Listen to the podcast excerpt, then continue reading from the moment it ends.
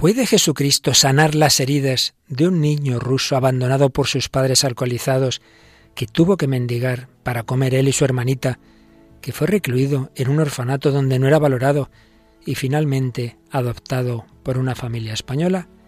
Hoy nos responde a estas preguntas el protagonista de nuestra historia, Dimitri Conejo.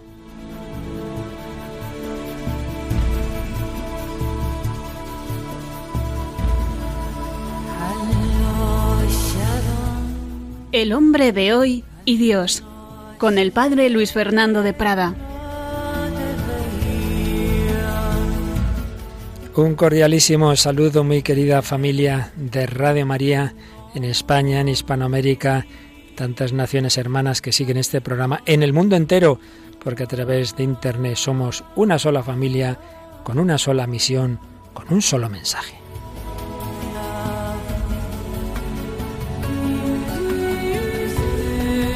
Y una semana más, aquí estamos, servidor Padre Luis Fernando y Paloma Niño. Paloma, bienvenida una vez más a este estupendo programa, gracias a ti.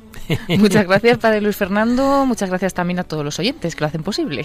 Por ejemplo, gracias a ti tenemos invitados estupendos. Hoy un programa muy, muy, muy especial. Ya sabéis que de vez en cuando, pues todo lo que aquí hablamos, siempre tenemos testimonios de un tipo y de otro, pero a veces la persona de la que hablamos viene, viene aquí. Y hace muy poquito teníamos en Radio María una visita de alguien que tú ya hacía tiempo conocías, que luego le he podido conocer yo en un encuentro de jóvenes y por fin lo hemos tenido en nuestro programa, Dimitri Conejo Sanz. Sí, un testimonio impresionante, como van a comprobar todos los oyentes, y que algunos quizás pues ya han oído una parte de este testimonio en algún programa en Radio María o por ahí en otros sitios, porque la verdad es que está en todas partes y luego también él realiza proyectos en Internet, como un banco de imágenes y demás, y bueno, es conocido pero yo creo que así con calma y en el contexto que le damos en nuestro programa, pues quizás sea la vez en que podamos oírse un testimonio con más detalle. Pues enseguida vamos a hacerlo entre hoy y el próximo programa, puesto que fue una entrevista larga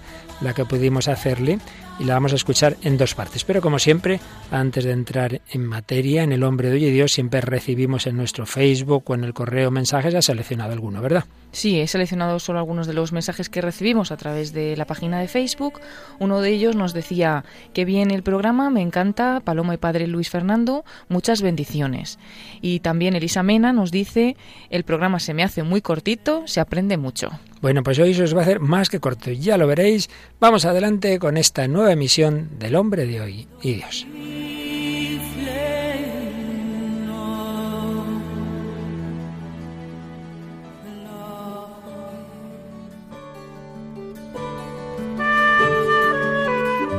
Como sabéis, estamos en un bloque de nuestro programa que tiene como lema general sus heridas nos han curado las heridas de Jesucristo, su pasión, la pasión del corazón, la pasión física, psíquica, espiritual de Cristo, ofrecida por amor, es la que es capaz de sanar las heridas de nuestro corazón. Sí, toda la humanidad estamos heridos, heridos por el pecado original, heridos por esa corriente de pecados que atraviesa la historia, heridos por la historia de nuestras propias familias, ninguna es perfecta, heridos por nuestra propia historia personal, lo que yo he hecho de mal o lo que he sufrido, con culpa, sin culpa, por problemas físicos, psíquicos, por herencia, por lo que sea. Tenemos heridas, pero hay un médico, un médico capaz de sanarlas. De ello estamos hablando en una serie de programas. Veíamos que esas heridas al final vienen a resumirse en lo que la tradición de la Iglesia ha llamado los pecados capitales. Estamos hechos para el amor, estamos hechos para Dios, para una relación con Dios, con los demás, con la naturaleza y con nosotros mismos. Pero el pecado ha desarticulado todo. Estropeada la relación fundamental, la relación con Dios, también quedan heridas la relación con los demás, la relación con nosotros mismos, la relación con la naturaleza. Hemos ido viendo cómo son heridas morales, espirituales y muchas veces psicológicas. Hemos hablado de trastornos de la personalidad, Hemos visto cómo la soberbia también engendra neurosis. Bueno, pues vamos a ver hoy anticipando lo que ya será la conclusión, por supuesto, de todo este bloque, pero que siempre cuanto antes conviene que seamos conscientes de que por muchas que sean las heridas, es más fuerte el poder del amor. Es más fuerte lo que puede hacer Jesucristo. Pero empecemos por reconocer que necesitamos ser sanados, que hay muchos aspectos en nuestra vida que no van bien y muchas veces no van bien porque desde el principio nuestra vida no ha sido como debería. El Señor en su plan está en que los niños nazcan acogidos por unos padres unidos, amorosos, que les acojan con todo cariño, que los cuiden en todos los aspectos de su vida, que también les eduquen y les enseñen y les exijan, pero desde el amor. Y lamentablemente muchas veces no es así. Y eso genera muchos problemas, por ejemplo, la adicción a relaciones eh, amorosas y supuestamente amorosas que al final no son auténtico amor. De hecho, hay un libro de una psicóloga norteamericana, Brenda Sheffer, que se titula ¿Es amor o es adicción? Y en él nos encontramos estas palabras. El amor auténtico puede experimentarse o sentirse como si emanara del corazón. No es corriendo tras el amor como lo encontramos. Sencillamente abrimos nuestros corazones y lo encontramos en nuestro interior. Pero casi todos los corazones han sufrido heridas y los corazones enfermos son propensos a incurrir en ataduras malsanas a las personas, a las que llamaremos adicciones amorosas. Hay que pensar que el corazón tiene dos juegos de emociones. Las emociones más bajas están relacionadas con las heridas y los daños que conducen a condicionar el amor que ofrecemos a los demás. Nuestras condiciones rara vez se cumplen y el resultado es que acabamos sintiéndonos solos, aislados, ansiosos, celosos, descorazonados, abandonados, enojados, inseguros, odiados, llenos de odio, distantes y aturdidos. Como veis, muchas palabras de esta psicóloga que nos dicen que cuando no hemos recibido lo que sería de desear en la infancia, tenemos muchas posibilidades de sentirnos así. Bueno, pues vamos hoy a oír a una persona, a un joven, hoy ya avanzando a una juventud madura, pero que de niño tuvo pues casi todo lo malo que se puede tener. Y sin embargo iremos viendo hoy y el próximo día cómo es posible sanar esas heridas desde la gracia de Dios, desde el amor de Jesucristo. Teníamos entre nosotros a Dimitri Conejo, pues vamos a escuchar la primera parte de la entrevista que le hacíamos.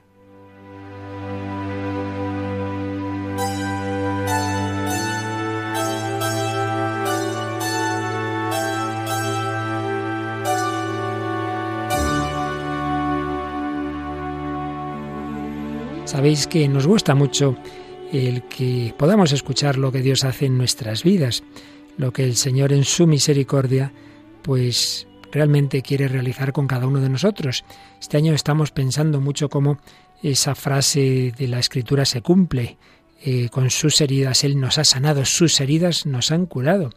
Eh, ¿Cuántas veces tenemos heridas en nuestra vida, en nuestro corazón, en nuestras familias, en nuestras sociedades? Muchas veces parece que las cosas no tienen solución y por eso nos da mucha esperanza cuando vemos vidas en las que ha habido muchos problemas, dificultades, familias pues realmente con situaciones muy duras y cómo el Señor ha ido sanando y ha ido sacando, sacando bien del mal.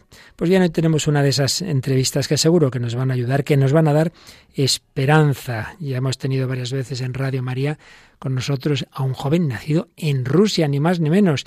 Me decía cerquita de Moscú. Bueno, para Rusia cerquita son 500 kilómetros, pero bueno, lo importante es que tenemos con nosotros, como en otras ocasiones en Radio María, porque ya ha venido a varios programas, ha colaborado en protagonistas los jóvenes, ha estado en hay mucha gente buena, pero hoy tenemos en esta entrevista especialmente para con calma compartirnos lo que Dios ha hecho en su vida a Dimitri Conejo Sanz. Bueno, bienvenido una vez más a Radio María, Dimitri. Muchas gracias. La verdad es que es un placer siempre venir aquí. Para mí es como mi casa. Te sientes aquí en casa, en la casa de la Virgen, ¿verdad que sí? Sí, sí. Pues nada, Dimitri, como decíamos, aquí no se trata que nos cuentes maravillas tuyas, sino las que Dios, ¿verdad? Las que Dios va haciendo en tu vida y cómo desde situaciones duras, sin duda, pero bueno, el Señor ha ido haciendo bien. Así que si te parece, pues vamos compartiendo un poquito, ¿no? Cuéntanos eso, dónde naciste y bueno, cómo fueron esos primeros años no fáciles de, tu vida. Bueno, pues yo nací en una localidad que se llama Nizhny Novgorod, que está, pues como usted ha dicho, a 500 kilómetros de Moscú. Eh, y bueno, pues recuerdo todo desde los cuatro años y medio un poco. Mis padres biológicos eran alcohólicos, entonces muchos días pues no estaban ni en casa, estaban por ahí tirados. En Rusia eran, yo creo que eran años muy complicados porque estaban pasando justo de la bueno, del comunismo a la democracia. ¿Sí, ¿En qué año naciste? En el 89. Claro. Entonces, claro, pilló todo. Y, y, claro, yo me imagino, o sea, ahora que ya he madurado un poco y he crecido, eh, me imagino que esta situación que yo viví la habrán vivido muchos niños también. Simplemente que, bueno, el Señor tuvo, o sea, se fijó un poco en mí y dijo, venga, vamos a rescatarle. Y... Porque además, perdona, en Rusia está muy extendido el alcoholismo, ¿verdad? Sí, sí, sí. Yo he visto gente congelada por la calle, muchos inviernos. O sea, y he pasado temperaturas a 40 bajo cero. De esas cosas me acuerdo. Eran inviernos muy duros.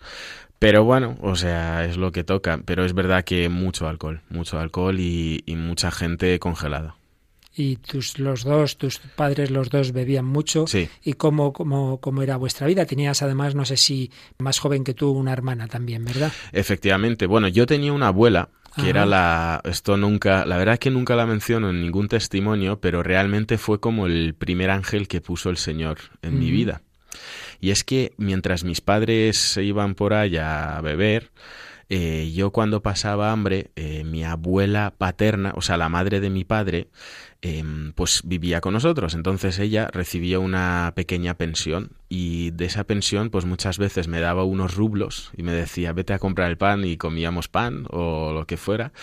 Y la verdad es que era como la persona que siempre me cuidó hasta que un día me levanté y me la encontré muerta. En, o sea, fue mi primera vez que sí. ¿Tú te la encontraste? Yo la encontré muerta, me acuerdo además perfectamente, estaba como tumbada, azul completamente, eh, y a mí me asustó, yo pensaba, claro, un niño de cuatro años y medio no sabe que eso es la muerte, o sea, yo no, sabía lo que era.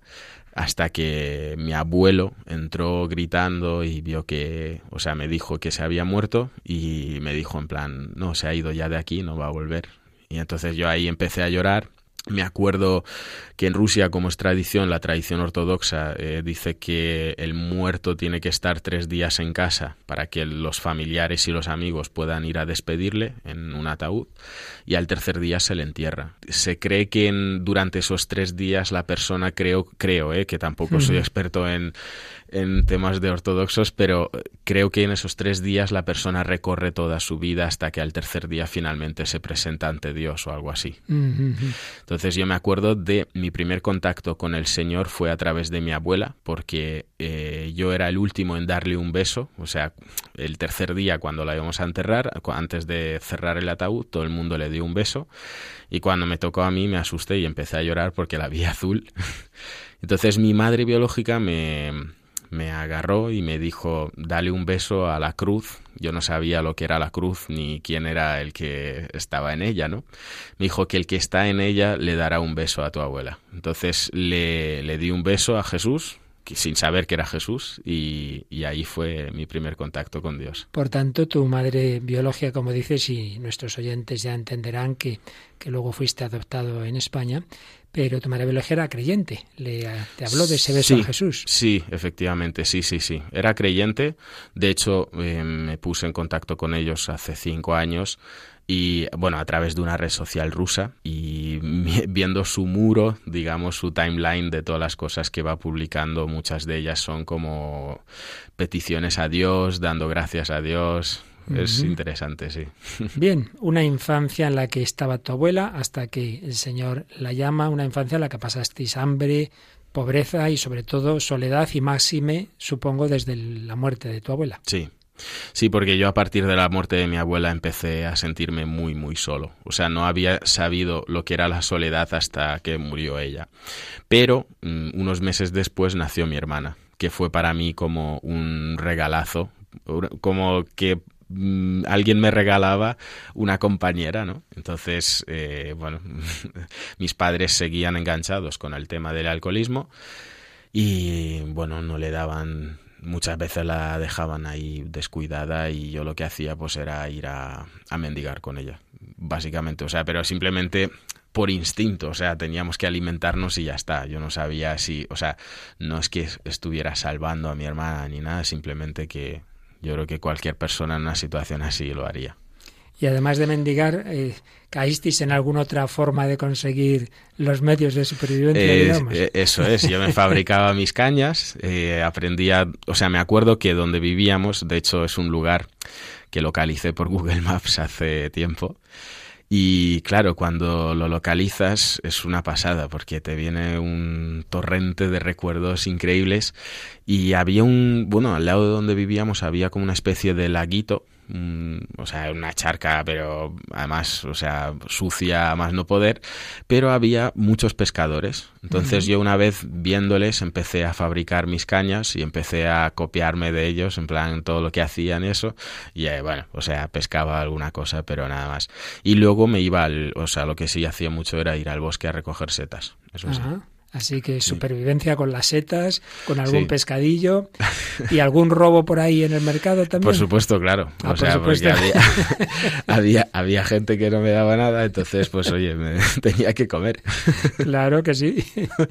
Vivíais en una casita muy pobre, una chabola, sí. así, ¿verdad? Sí, era una chabola que estaba además a punto de caer. Yo muchas veces me acuerdo como mi padre, o sea, de ver a mi padre poniendo palos contra la pared para que no cediera y me chocaba mucho porque decía, joder, en cualquier momento se cae. Pero bueno, teníamos también un corral con gallinas, eso sí que me, acuerdo, y en el centro del jardín un árbol que era un manzano, que era, o sea, era como, o no sé, me llamaba mucho la atención.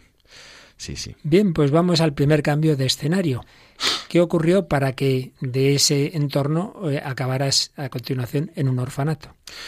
Pues básicamente, eh, cuando estaba mendigando un día, pues una profesora de un colegio que, que está en la localidad, pues eh, me, me, encontró. Y este fue el segundo ángel que puso el Señor en mi vida porque, bueno, o sea, le llamó tanto la atención el hecho de que estuviera mendigando que mm, indudablemente pues me preguntó qué estaba ocurriendo en mi casa entonces le conté que nadie me quería, como que mis padres estaban por ahí, que no sabía nada de ellos y me dijo, oye, mañana vente al colegio que voy a hablar con el director y solucionamos esto. Yo iba al colegio, o sea, bueno, el colegio, o sea, lo que era cuando eres pequeño que vas a, a la guardería o algo así. Eh, y la verdad es que con los niños, o sea, me llevaba bien, pero claro, indudablemente cuando no tienes, no tienes que comer, mis prioridades eran mendigar antes que ir al colegio. Entonces dejé de ir y esta profesora se fijó también en eso. Y, y bueno, pues fue al día siguiente, cuando ya asistí al colegio, me llevaron al despacho del director, estuvieron hablándome y me dijeron que a mi hermana ya habían, o sea, que ya han pasado las autoridades a por mi hermana en plan como que mientras yo venía iba hacia hacia el despacho que ya la policía se había llevado a mi hermana y me preguntaron si yo quería lo mismo en plan y yo les pregunté que si me daban de comer que sí. O sea que no había ningún, problema. Porque claro a mí el hecho de que me separaran de mis padres no supuso eh, una tristeza más que nada porque no tenía ningún apego hacia ellos. O sea cuando cuando nadie cuida de ti y nadie se hace responsable de ti, es como que tampoco, bueno, sientes que no debes nada a nadie también. Pero con tu hermana sí querías estar unido. Sí, con mi hermana. al mismo sitio? sí, cuando entramos, o sea, yo me acuerdo del día en el que entré, que entré muy nervioso, pero sabía que iba a comer. Entonces... Eh, ¿Cuántos años tenías en ese momento? Tenía ahí cinco y medio, seis, más o menos. ¿Y entrasteis juntos, tu hermana y tú? Sí, Sí, el mismo día. Y además el, orfanato tenía seis grupos, se dividía en seis grupos, eh, y mi hermana y yo fuimos al mismo grupo. Entonces, eh, era, o sea, para mí, a mí me gustó eso porque podía cuidarla. De hecho, fue lo que hizo durante muchos años, o sea, durante nuestra estancia ahí la cuidé mucho de, de los demás también, la protegí, porque es eso, en el orfanato, pues muchas, o sea, muchas veces hablo de que había bueno, maltratos, maltrato, maltrata, me maltrataba mi padre, me maltrataba muchas veces con el cinturón, en plan me pegaba y tal. Y en el orfanato básicamente fue lo mismo, eh, pero de los niños mayores. O sea, los niños mayores, la verdad es que como podías estar hasta los 18 años eh, como que necesitaban controlar el terreno, no sé, y a veces se les iba de las manos. Pero siempre digo lo mismo, que a mí creo que en un orfanato lo peor es eh, el hecho de que muchos cuidadores nos hacían sentir que no éramos nadie, o sea, que no servíamos para nada, continuamente eran comentarios negativos de, que jamás saldríamos de allí, que esa era nuestra vida, que, que no, o sea, tú ahí no veías a un niño con ganas de ser bombero o policía porque ya esos sueños te los arrancaban de cuajo. ¿no? ¿Y ¿Crees que eso está generalizado en los orfanatos de Rusia? ¿Suelen ser cuidadores con poca vocación pedagógica? Yo creo que sí. Yo creo que sí porque más adelante, unos años más tarde, me llevan a otro orfanato en, Ucrania y, y, experimenté otra cosa completamente distinta. O sea, yo estuve ahí unos meses que no recibí nada malo. O sea, y me sentí por primera vez en mi vida persona, porque eran cuidadores que sin necesidad de gritarme o de anularme, hacían que, que, que yo fuera creciendo y no sé, me hablaban con paciencia, me sonreían, una cosa que, que pocos cuidadores hicieron en el orfanato de Moscú. O sea, que veías en Ucrania un trato distinto sí, al sí, de Rusia sí, y tú crees que eso es algo Totalmente, habitual. sí, sí, sí, totalmente diferente. O sea, nada que ver. Sin embargo, en medio de esos problemas, de esos sufrimientos en ese orfanato, hubo también un ángel especial, ¿verdad? Sí, hubo un ángel especial, pero antes hubo otro. A ver, o sea, a ver, a ver. Cuando esto tampoco, o sea, bueno, estoy sacando cosas del libro ya, porque Qué bueno. quería reservármelo, pero bueno. O sea, que estás escribiendo un libro. Sí, estoy escribiendo ah, bueno, un libro. Eso no lo sabíamos, esto. aquí ya hay un poco de primicia. Bien, bien. El caso es que yo cuando entré al orfanato el primer día, me acuerdo, eh, hay una, hubo una mujer que se encargaba de, del canto, en plan de, enseñar a cantar a los niños. Tocaba pues los instrumentos, tocaba la guitarra, el piano y todo eso. Y entonces se fijó en mí y me dijo, vente mañana que te voy a enseñar a cantar. Entonces empecé a asistir todos los días a clases de canto hasta que, o sea, ella vio que me gustaba tanto que empezó solo a centrarse en mí. Entonces me estuvo durante muchos años enseñando a cantar, eh, empecé a tocar el piano, empecé a dar conciertos y de hecho una vez gané un concurso regional de canto. Caramba. Claro, yo y yo me acuerdo el día que gané el concurso, eh, claro, había un público pues de mil, dos mil personas. Eh, yo estaba ilusionado porque creía, bueno, pues eso, cuando eres niño te crees todo, ¿no? Y te imaginas de todo. Entonces cuando gané dije, esta es mi salida del orfanato, o sea, como que a partir de ahora eh, voy a ser famoso, me va a ir todo bien y me van a sacar de aquí, ¿no? Y no, no fue así, o sea, simplemente gané, recibí un premio que eran, no sé, unas, unas raquetas de tenis, me acuerdo además de plástico, unos juguetes y tal, y, y para el orfanato otra vez. Y volví súper triste, porque Ah, sí. sí, volví triste porque... Pues eso, mmm, veía que no lograba salir de ahí. O sea, ¿En todo ese tiempo tuvisteis algún contacto con vuestros padres o no? nada? nunca nada? me vinieron a ver más que el día de mi conversión, que uh -huh. fue, bueno, el ángel, o sea, este, esta profesora de canto, esta fue otro ángel, porque de todos los cuidadores que había que no tenían vocación para estar ahí, esta realmente tenía una mirada y una sonrisa que de verdad que hoy en día puedo decir que es que era un ángel de Dios enviado ahí, o sea, en el orfanato. Una, es, era como una pureza en, en la mirada que era increíble. Así que eso claro, también te ayudaría, no a salir, pero sí a una autoestima, sí. un decir, oye, aquí hay alguien, eh, no soy como dicen los demás una basura, sino alguien, alguien, digno. De hecho, una vez yo, yo, por ejemplo, tenía ahí una dieta muy especial, porque como ella quería entrenarme para cantar, no podía comer pipas, no, no podía comer muchas cosas porque me rasgaban la garganta. Uh -huh. Entonces, una vez eh, me presenté a las, a las clases de canto. Eh, porque que me habían dado una paliza ese día una chica de, de mi grupo. Y, y, ella me vio en plan, pues que asistí en plan desangrándome casi en la cara y bueno, se enfadó, me acuerdo que me cogió de la mano, fuimos al grupo, eh, empezó a gritar a la chica en plan, bueno, no sé qué le dijo porque se encerraron, pero solo escuchaba gritos desde dentro, o sea, ella estaba muy, muy enfadada. Y, entonces de nuevo salió, me agarró el brazo, fuimos otra vez a, la, a nuestra sala de canto. Y ahí pues me dijo que, que esto no era normal, o sea, que yo efectivamente que no me conformara con eso, con que me, con que me peguen porque está mal hecho, ¿no? Y no sé, o sea, era como la persona mm, con la cual podía un poco hablar sobre las cosas que sucedían en el orfanato. Que, porque muchas veces en el orfanato se vive una mentira. Es decir, cuando viene alguien importante o cuando viene alguien a adoptar, siempre nos hacían ponernos alfombras rojas, eh, limpiar todo el orfanato como si, bueno, era, era un disfraz que se le ponía en un día y, todo el mundo actuaba súper bien con los niños, nadie, vamos, rompía un plato, todos éramos santos, hasta que, claro, él se iba a la visita y ya volvíamos a la realidad. y en esa realidad el Señor te envió a esa profesora de canto como un ángel y te envió luego a un sacerdote ortodoxo, un pope, ¿verdad? Cuéntanos cómo fue ese momento, creo que muy importante en tu Pues este fue otro ángel eh, muy importante porque resulta que una vez una cuidadora nos dijo, oye, mañana hay una charla de un, de un pope que viene a hablaros de Dios el tema de Dios no era como muy importante, o sea, y, por lo que he dicho antes, ¿no? Que estábamos pasando el comunismo a la democracia y el comunismo era todo lo contrario a Dios. Por lo tanto, es como que nadie le daba importancia y así fue. De hecho, de 300 niños que éramos, fuimos tres, o sea, la charla, pero tres tal cual, o sea, no, es, no es una forma de hablar. Y yo fui porque me llamó la atención la palabra Dios, que fue por un castigo que me, que me metieron hacía dos semanas, que es que eh, yo, bueno, cada día teníamos que limpiar y yo una vez dejé de limpiar, o sea, como que no quería limpiar. Entonces me castigaron eh, sin televisión y me encerraron en mi habitación común que dormía. Entonces yo veía a todos los niños ver la tele, que era como nuestra, wow, o sea, como lo único que podíamos hacer a lo largo del día.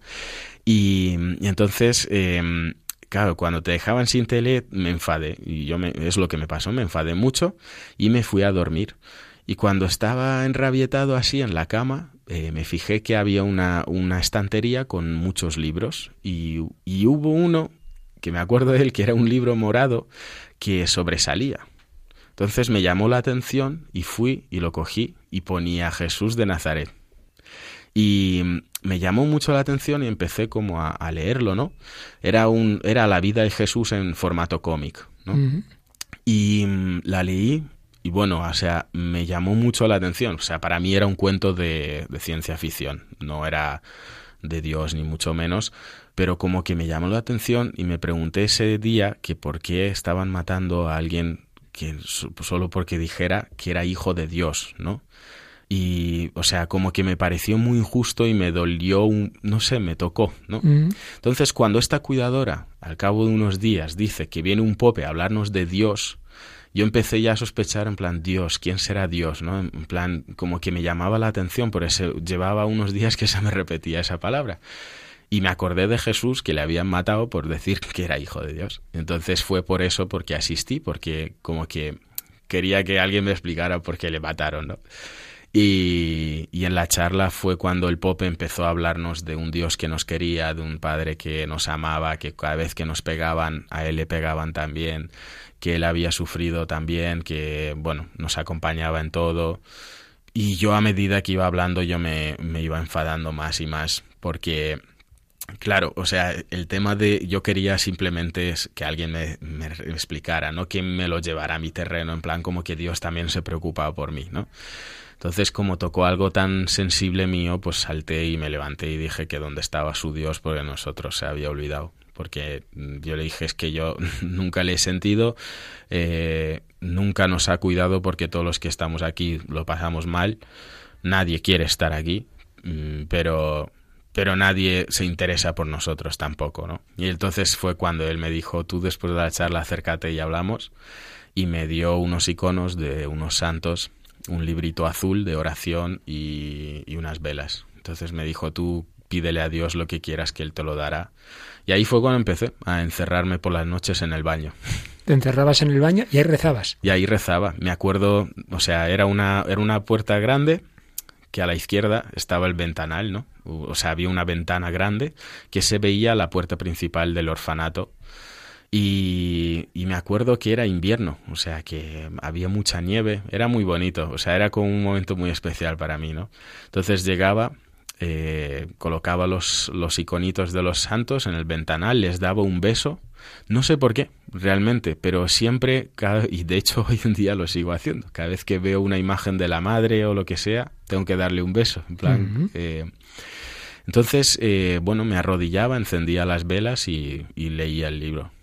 O sea, lo que pasa es que era el libro, eh, era un libro de bendecir la mesa, de aprender a no sé qué, y al cabo de un tiempo me cansé de leerlo y empecé como ya un poco más a dirigirme a Dios de, oye, no sé quién eres, pero... Tú estabas buscando si existes, Sí. muéstrate. Sí, porque yo necesitaba una, una señal de Él. O sea, yo creo que todos en algún momento de nuestra vida necesitamos que Dios nos hable, necesitamos que nos diga, yo estoy aquí. Y Bueno, en pues mí". enseguida nos cuentas qué pasó, pero vamos también nosotros a invocar al Señor.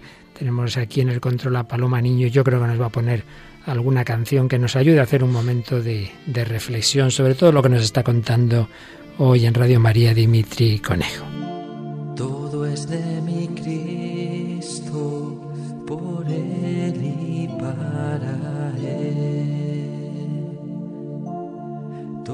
de mi Cristo, por Él y para Él. A Él sea la gloria,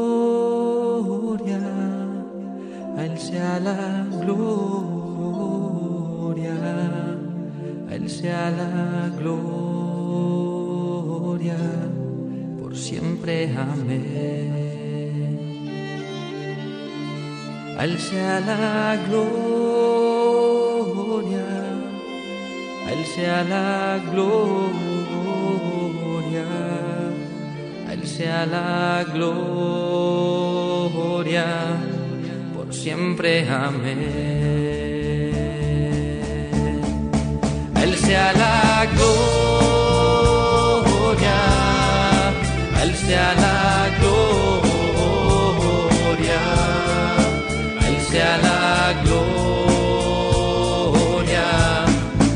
siempre amén.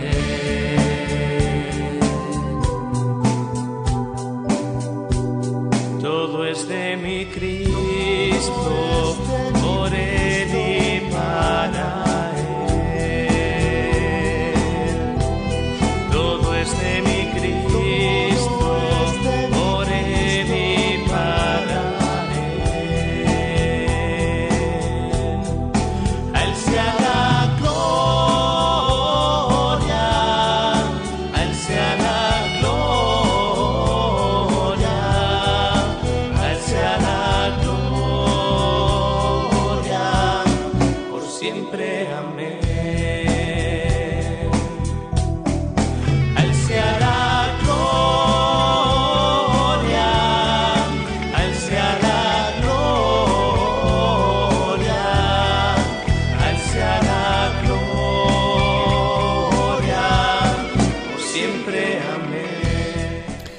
Sea la gloria, solo a Él. Él es el Señor, Él es el Salvador. A veces parece que no está, a veces parece que se ha olvidado de nosotros, que no está en nuestra vida.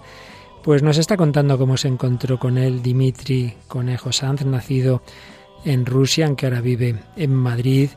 Y aquí, en este momento, en Radio María, está compartiendo con nosotros ese testimonio. Bueno, Dimitri, pues estábamos en ese momento que estabas en ese orfanato, lo pasabas mal, llega ese popio, os habla de Dios y le haces caso. Te pones a buscar a Dios, a hacer oración si existe. Te encierras en el cuarto de baño, pones tus iconitos, rezas. ¿Y qué pasó? ¿Qué fruto tuvo esa oración? Bueno, pues eh, al principio ninguno. O sea, yo lo que, lo que me salvó un poco yo creo que fue perseverar, pero yo perseveré no porque realmente mm, creyera en Dios. De hecho, mis oraciones eran bastante simples y siempre le decía, Dios, si existes, no sé qué.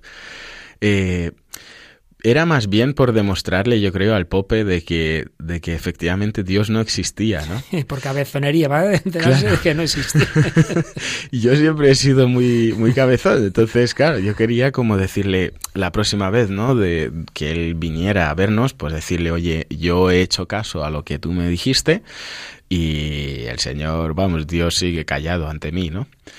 Pero sucedió algo y es que, bueno, después de seis meses, un poco perseverando y cada noche pues rezar, eh, bueno, llegó el día de mi cumpleaños y es que una enfermera del orfanato se me acercó el día anterior a mi cumpleaños y me dijo, oye, ¿qué es tu cumpleaños mañana? Claro, yo no tenía ni idea de lo que era. Y le dije, ¿y esto qué es? Entonces me explicó que, pues, eh, que cada año hacía, cumplíamos un año más, no sé qué, y que yo al día siguiente iba a cumplir ocho años. Entonces eso a mí me, me llenó mucho de ilusión. Es como que era un, no sé, descubría que para mí era muy importante porque me vi que llevaba ocho años vivo y que me pareció muchísimo. Y entonces, claro, eh, pues me fui a dormir y el día de mi cumpleaños, cuando me despierto, bueno, dormíamos en cuartos comunes, no sé, esperé que todo el mundo se saliera de la habitación y me quedé a solas, ¿no? Obviamente nadie sabía que era mi cumpleaños. Y mm, entonces algo me llevó a arrodillarme, me arrodillé en la cama y dije, Dios, mm, nunca te he pedido nada, en serio, eh, pero a mí el Pope me ha dicho que tú eres todopoderoso y que para ti no hay nada imposible. Y lo único que hoy es mi cumpleaños y me gustaría pedirte de verdad una tarta. Que aquí, o sea, cuente hasta tres y aquí aparezca una tarta. Yo creo en ti.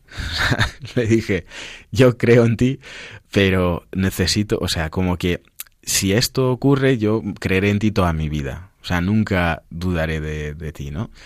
Y bueno, fue una pasada, porque conté hasta tres y en ese momento, cuando digo tres, llaman a la puerta y, entra una cuidadora con los niños detrás y dice, ha venido tu madre biológica con una tarta para ti. Madre mía. Y yo en ese momento ya, o sea, empecé a llorar. Menuda señal. O sea, se me olvidó que era mi cumpleaños. O sea, es que era, es que estaba tan emocionado porque de verdad es que Dios me dio mm, la señal que necesitaba Una de que estaba estrella, ahí. vamos, tremenda. Sí, ¿eh? sí, sí, sí, Más sí. grande que la de Belén.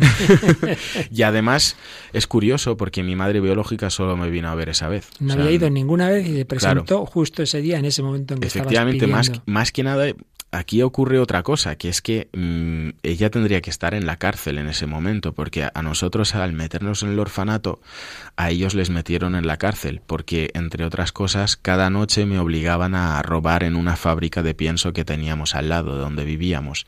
Entonces ellos donde sacaban dinero es eh, que yo cabía eh, por una verja que había y les sacaba sacos de pienso por la noche para que ellos pudieran vender todo eso luego y conseguir así el alcohol.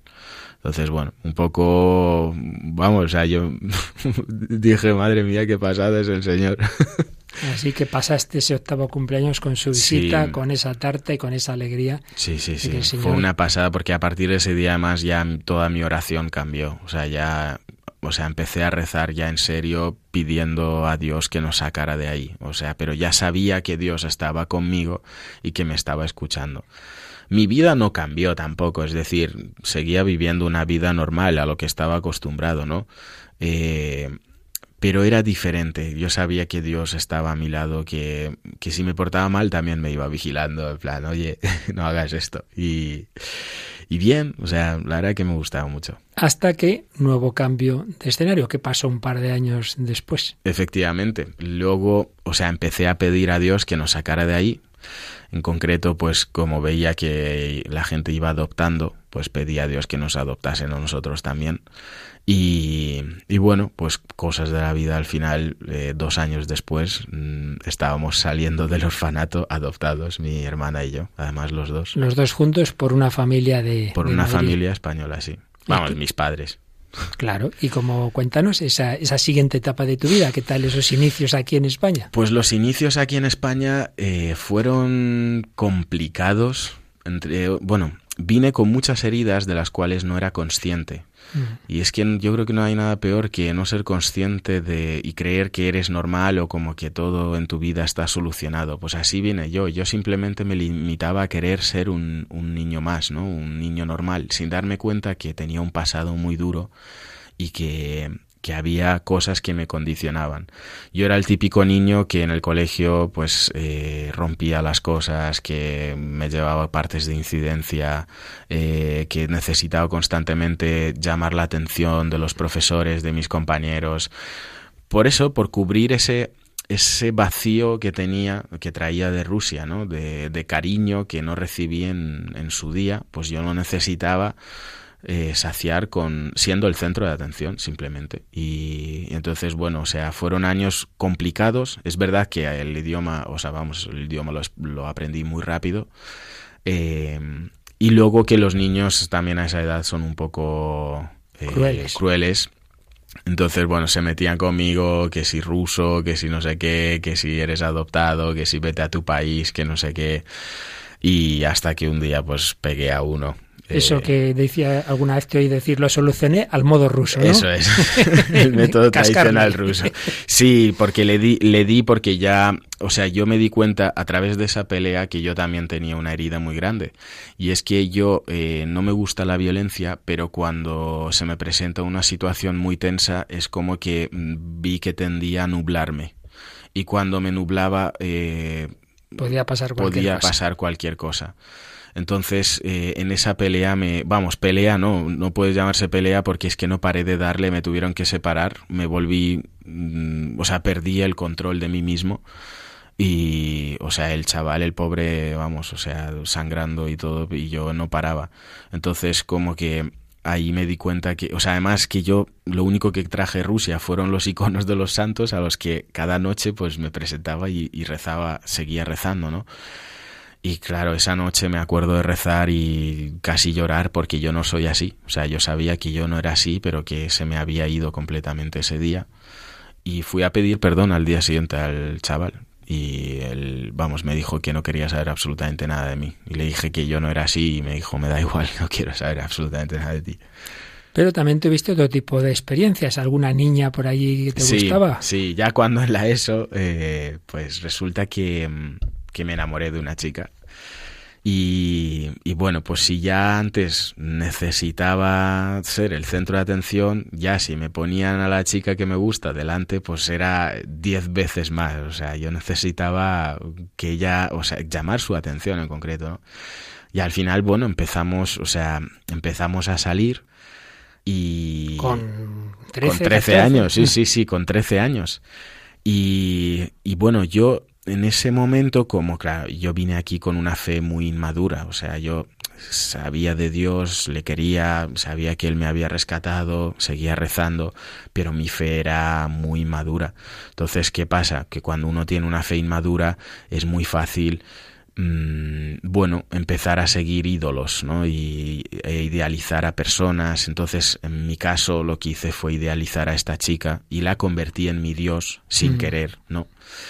Y el problema de eso es que cuando una persona la idealizas y falla, todo tu mundo se derrumba en un momento, que fue lo que me pasó. Claro. O sea, dos meses después de empezar a salir con ella, mm, lo dejamos porque ella se tenía que ir a, a Uruguay, porque resulta que sus padres se habían divorciado y bueno, claro, a mí eso me sentó tan mal que me sentí completamente traicionado por Dios, le eché la culpa de todo y además le empecé en plan a insultar, empecé a gritarle que, que le odiaba, que no quería saber nada de él y dije quiero seguir mi camino. Entonces fue la primera vez que cogí los iconos que traje de Rusia, de los santos, y los tiré contra el cajón y ahí los dejé. Estuvieron 15 años ahí encerrados. Madre mía, así que hubo una separación del Sí. Señor después de haberos conocido, digamos. Efectivamente. Te enfadaste con él y entras en una etapa no muy buena, ¿verdad? No muy bueno. De- de- del estilo de vida español, europeo de la juventud disipada, por decirlo de alguna forma, ¿no? Efectivamente, sí, sí. Además es que yo era el que el que provocaba a la gente, o sea, era el que porque siempre había tenido como un poco mi madre siempre me lo había dicho, que tenía siempre como características de liderazgo, ¿no? En plan como que me gustaba ser el líder, como llevar a la gente y tal. Y en ese momento empecé a usarlo, pero para hacer daño, para hacer mal a la gente, ¿no? Y, y, solo beneficiándome a mí mismo, solo mirándome a mi ombligo y creyendo que todo el mundo giraba a mi alrededor.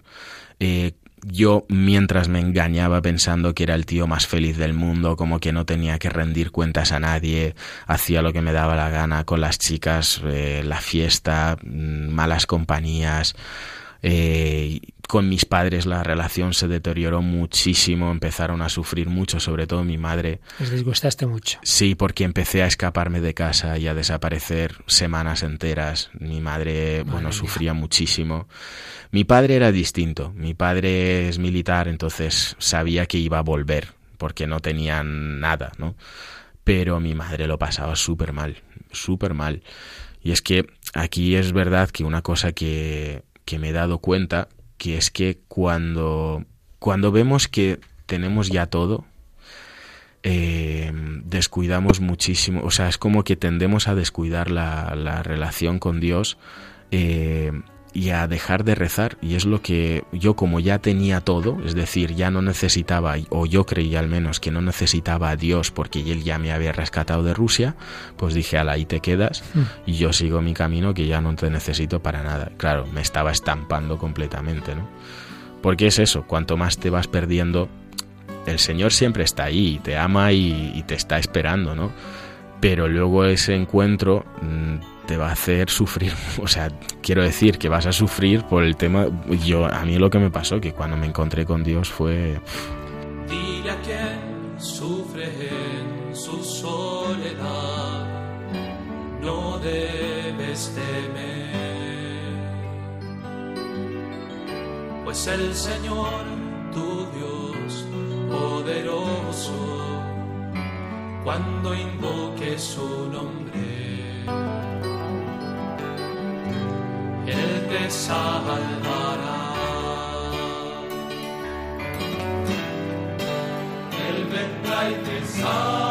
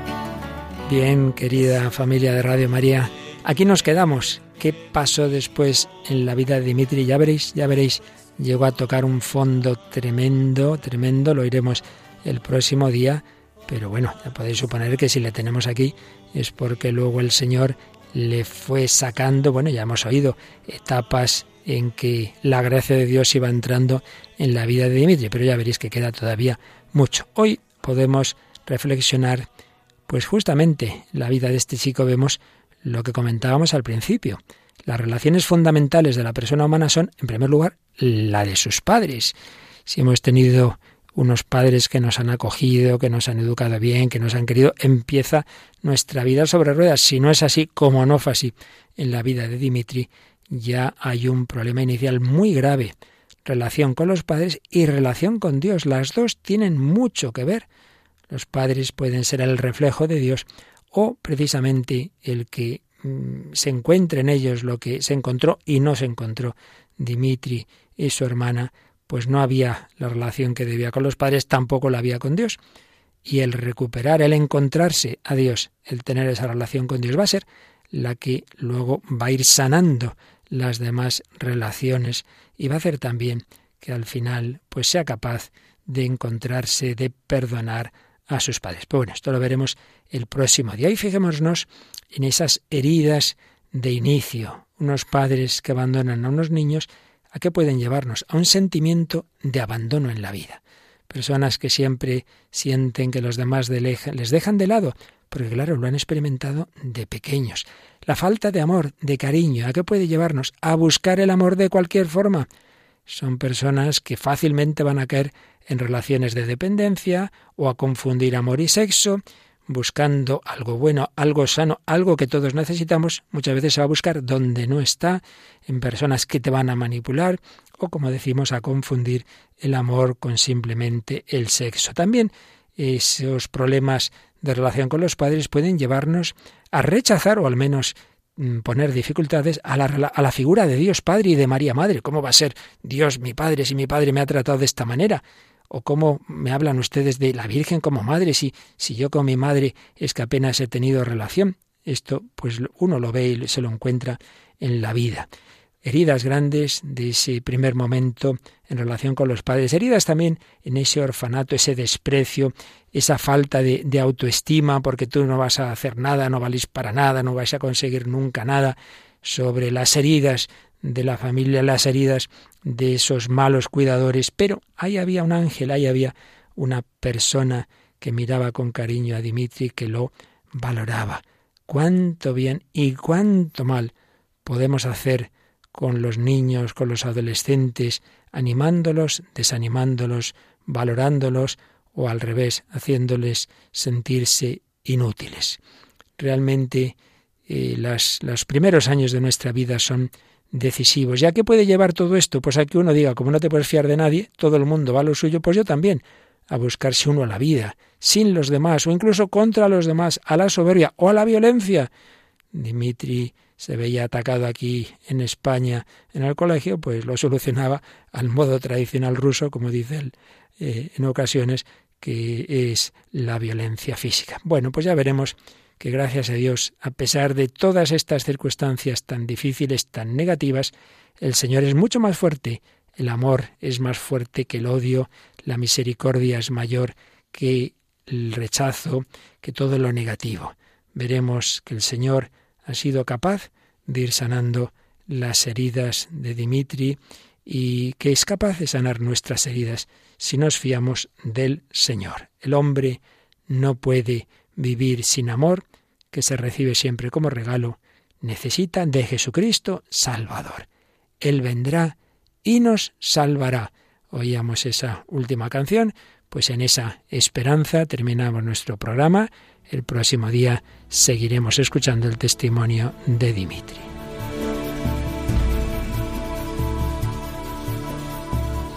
Bueno, Paloma, en este tiempo de Adviento, tiempo de esperanza, esperamos a Jesucristo Salvador. Yo creo que esta entrevista nos va a hacer ver que eso no son teorías, que es verdad que Cristo quiere salvarnos y curarnos a todos y cada uno. La verdad es que es impresionante y animamos a todos a que escuchen el próximo programa donde se resolverá esta historia y, veremos, y veremos mucho más. Porque todavía queda, queda un paso más hacia abajo tremendo, pero ahí justo cuando estaba a punto de dar el peor paso, el Señor actuó. Mucha esperanza a vivir bien el Adviento con la Virgen María, con la Inmaculada, vida, dulzura y esperanza nuestra. Gracias, Paloma Niño, por supuesto, gracias a Dimitri que nos visitó hace unos días y a todos vosotros que viváis bien este tiempo con nuestra Madre, la Virgen María.